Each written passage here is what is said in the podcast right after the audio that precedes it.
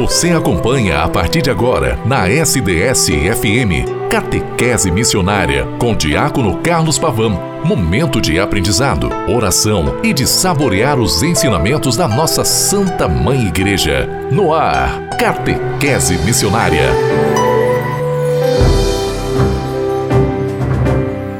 Em nome do Pai, do Filho e do Espírito Santo. Amém.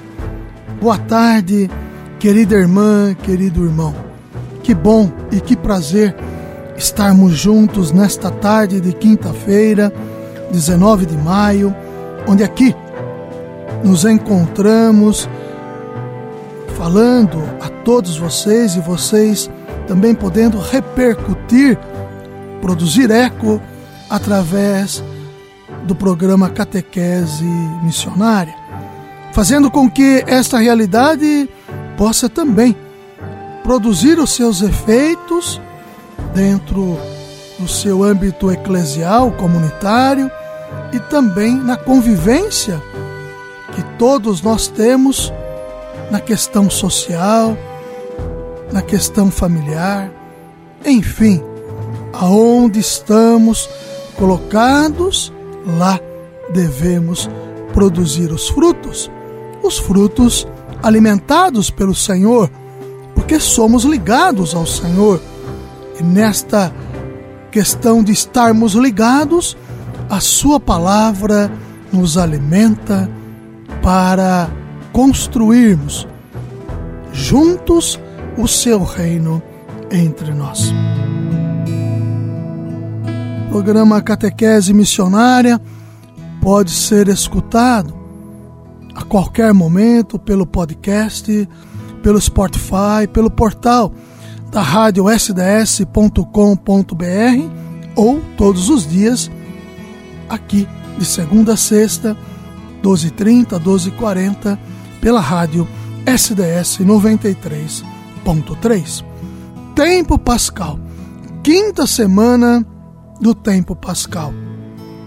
Nós estamos já nos aproximando no crepúsculo deste tempo tão interessante, tão forte e tão glorioso da graça de Deus que nos ajuda a evidenciarmos o ser comunitário e fazer parte de uma comunidade de fé através da Igreja Católica Apostólica Romana. Estou falando a vocês sobre os sacramentos que a Igreja nos dão para que o vivamos e o testemunhemos entre todas as pessoas. Hoje vou encerrar. Ontem, perdão, ontem encerrei com vocês o sacramento da penitência e hoje encerrando, aí sim encerrando a questão sobre os sacramentos de cura, penitência e unção dos enfermos, falarei agora do sacramento da unção dos enfermos. E assim fechamos esse bloco determinado sacramentos de cura. O Concílio Vaticano II expressou, manifestou seu desejo de que se fale de unção dos enfermos em vez de extrema unção, como era conhecido anteriormente, através da Constituição Dogmática Sacrosanto Concílio, no, no tópico 73. Ressalta o consolo que significa esse gesto, que recomenda os enfermos ao Senhor, sofredor e glorioso. O mesmo concílio indicou que o sacramento da unção dos enfermos não era unicamente o sacramento desses que se encontram para morrer, mas sim que é conveniente também para esses que, para esses que começam a estar em perigo de morte por uma enfermidade ou em razão de sua idade avançada. Esta evolução, querida irmã, querido irmão, permite constatar que, como uma realidade eclesial, a unção dos enfermos foi modificada no seu processo histórico. A prática e a doutrina passam de um sacramento dado aos moribundos para um sacramento dos batizados, marcados pela enfermidade ou idade avançada. O que se manteve no transcurso desta evolução é, em primeiro lugar, a preocupação da igreja com os seus enfermos, idosos ou os que estão na proximidade da morte, os debilitados física e espiritualmente. O gesto da unção dos enfermos é ao mesmo tempo um consolo humano e espiritual, assim como o perdão dos pecados. O Concílio Vaticano II, assim como o Catecismo da Igreja Católica, no, no parágrafo 1421 do Catecismo da Igreja, fazem uma ligação entre a unção dos enfermos e o sacramento da penitência. Ambos os sacramentos estão orientados para a cura, afirma o catecismo. Esta relação é confirmada tanto pela palavra sacramental da unção dos enfermos, para que livres de teus pecados te conceda a salvação, assim como por uma compreensão espiritual do sacramento da penitência, como cura e remédio para o pecado. Porém, a relação entre unção dos enfermos e o sacramento da penitência não deve levar a esquecer a ligação que une ambos ao santo batismo. Assim, a unção dos enfermos comunica efetivamente uma possibilidade de viver como batizados, em fidelidade ativa ao batismo na enfermidade, assim como na experiência do sofrimento, da angústia e da solidão. A seu modo, a unção dos enfermos reatualiza, reatualiza a vocação batismal. Enfermo significa aquele que não está firme, para que possa restabelecer a sua saúde e também voltar a se tornar ativo, firme, à disposição e colocando-se a serviço. E também, pela piíssima misericórdia, o Senhor vem em teu auxílio. A Igreja, mediadora da missão do Cristo, que passou fazendo bem para que todos tivessem vida, São João 10, 10, a Igreja se revela assim o sacramento universal da salvação e reconhece como suas as realidades de angústias e esperanças dos homens deste tempo, preferentemente os mais pobres e oprimidos. O fato de que tantos homens encontram na enfermidade o problema existencial do mal, nós, os cristãos, não podemos esquecer os aspectos positivos do sofrimento, em comunhão íntima com os sofrimentos de Cristo. Porém, ao mesmo tempo, a luta enérgica contra a enfermidade, essa luta que também responde a um querer do Cristo. Encontramos, portanto, na unção dos enfermos, essas duas facetas da atividade cristã em relação à doença que corresponde às duas facetas do mistério pascal de Jesus Cristo, no seu duplo dinamismo de morrer e viver. Assim, o sacramento da unção dos enfermos nos remete à nossa vocação batismal. Ele, o Senhor, jamais elevou a doença à categoria de bem, mas sim nos ensinou que nenhum sofrimento deve levar ao desespero, que não se temesse nem mesmo a morte, pois há valores tão profundos que a doença e a morte não podem destruir. Deus criou o ser humano para a vida, criando-o à sua imagem e semelhança. Está lá no livro do Gênesis, capítulo 1, no versículo 26. O ser humano recebeu um conjunto de dons para desenvolver a vida de maneira digna e justa, para a glória de Deus e o bem toda a humanidade. O dom da vida implica para o homem a responsabilidade de viver, conservando e restaurando a saúde. A doença está inscrita no ser criatura e, portanto, limitado ao ser humano, cujas energias físicas vão se deteriorando com o passar do tempo. Existe, querida irmã, querido irmão, uma espécie de contradição que paralisa o querer viver. Porém, acima desta realidade está um querer divino que insiste em que a vida deve ser preservada, pois a glória de Deus é que o homem viva. Deus cria o ser humano para a vida e para a felicidade. Vou repetir isto é fundamental para nós. Deus cria o ser humano para a vida e para a felicidade. A realidade é caótica devido ao pecado que está sempre presente entre nós. A doença se encontra referida ao pecado, portanto, contrariando os planos de Deus, ela entrou no mundo, trazendo consigo uma gama imensa de desordens e sofrimentos. Afirma o rito dos, da unção dos enfermos em sua instrução que a doença, mesmo ligada à condição do homem pecador, não pode ser vista como um castigo pelos pecados.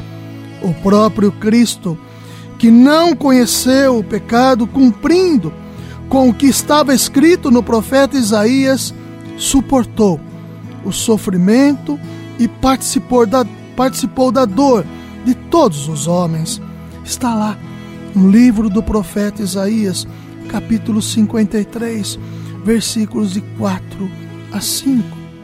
Assim, como continua a padecer e a sofrer em seus membros mais configurados a ele, quando alcançados pelas provas e pelos sofrimentos, que são efêmeros e leves, comparados à recompensa a da glória de Deus. O desígnio da divina providência a respeito da doença e do sofrimento não é outra senão o da luta. Todo homem deve lutar contra a doença e o sofrimento buscando com empenho o tesouro da saúde, a fim de que possa exercer sua função na sociedade e na igreja. A nossa vida é uma luta, é uma entrega. Há um padre que diz sempre que morremos aos poucos. A vida é, de fato, um morrer aos poucos, a partir do momento em que nascemos, para nos encontrarmos de maneira definitiva com o ressuscitado. A atitude cristã frente ao inevitável da doença e da morte é a aceitação tranquila à luz da fé e da esperança em Jesus Cristo. Jesus Cristo é a esperança e a esperança nunca decepciona. Nele fomos libertados. Desde então o sofrimento e a doença já estão radicalmente vencidos não em si, mas no Cristo, ressuscitado e em todos aqueles que, incorporados a Cristo, pelos sacramentos da iniciação cristã, estão chamados a participar da cruz do Senhor, fazendo do sofrimento, da doença e da morte uma autovalorização, esperando, contra toda a esperança humana, a libertação plena na busca de uma identificação a Jesus Cristo, completando em sua carne o que faltou na paixão de Cristo. Queridos irmãos, queridas irmãs, o que faltou na paixão de Cristo é a doença, é a velhice, E em nós completamos esta paixão com as doenças e enfermidades que estão presentes e que nós avivamos e estamos sujeitos, e a velhice, que é este processo de história e de vida que estamos vinculados a partir do nascer. Que o sacramento da unção dos enfermos, que o sacramento da penitência, sacramentos de cura, e aqui fica claro que quem pode ministrar o sacramento da unção dos enfermos são os padres e os bispos. Os diáconos não podem ministrá-los, porque estão vinculados à absolvição dos pecados. Quem pode fazê-los são os padres e os bispos. Queridos irmãos e queridas irmãs, com isso nós encerramos esta maneira de entendermos os sacramentos de cura e já fomos avançando. São cinco sacramentos que no programa Catequese Missionária eu busquei evidenciá-los para que, claro, na simplicidade que eu me coloco sempre à disposição de vocês, vocês possam também irem buscando, estudarem, aprofundarem esta realidade catequética e quererem produzir o eco em Deus para a missão que se torna continuada, alargada entre nós.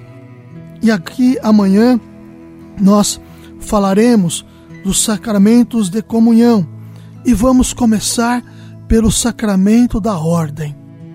Entender como esse sacramento se dá e depois Encerrando a parte sacramental, falaremos sobre o, o sacramento do matrimônio. E assim completaremos os sete sacramentos dentro do tempo pascal.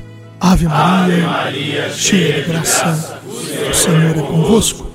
Bendita sois vós entre as mulheres, bendito é o fruto do vosso ventre, Jesus. Santa Maria, Mãe de Deus, rogai por nós, pecadores agora e na hora de nossa morte. Amém. Amém.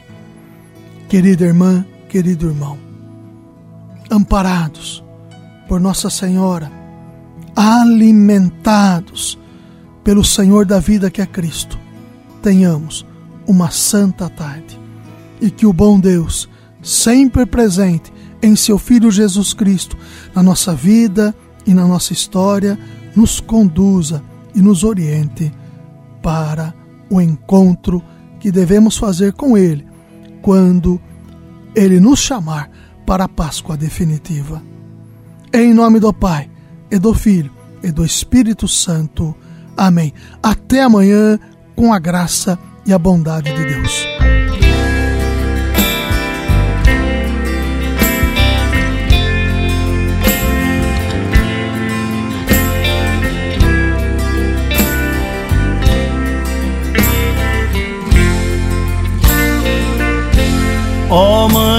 Rainha do Santo Rosário, Mãe admirável, Mãe do Santuário, o mundo sem fé na dor se consome. Ajuda esse mundo com o terço dos homens. No teu santuário, que é fonte e berço, nasceu a missão dos homens do terço, santuário da nova evangelização, escola de nossa santificação. Ó oh, Mãe e Rainha do Santo Rosário, Mãe admirável, Mãe do Santuário, o mundo sem fé na dor se consome, ajuda esse mundo com o terço dos homens.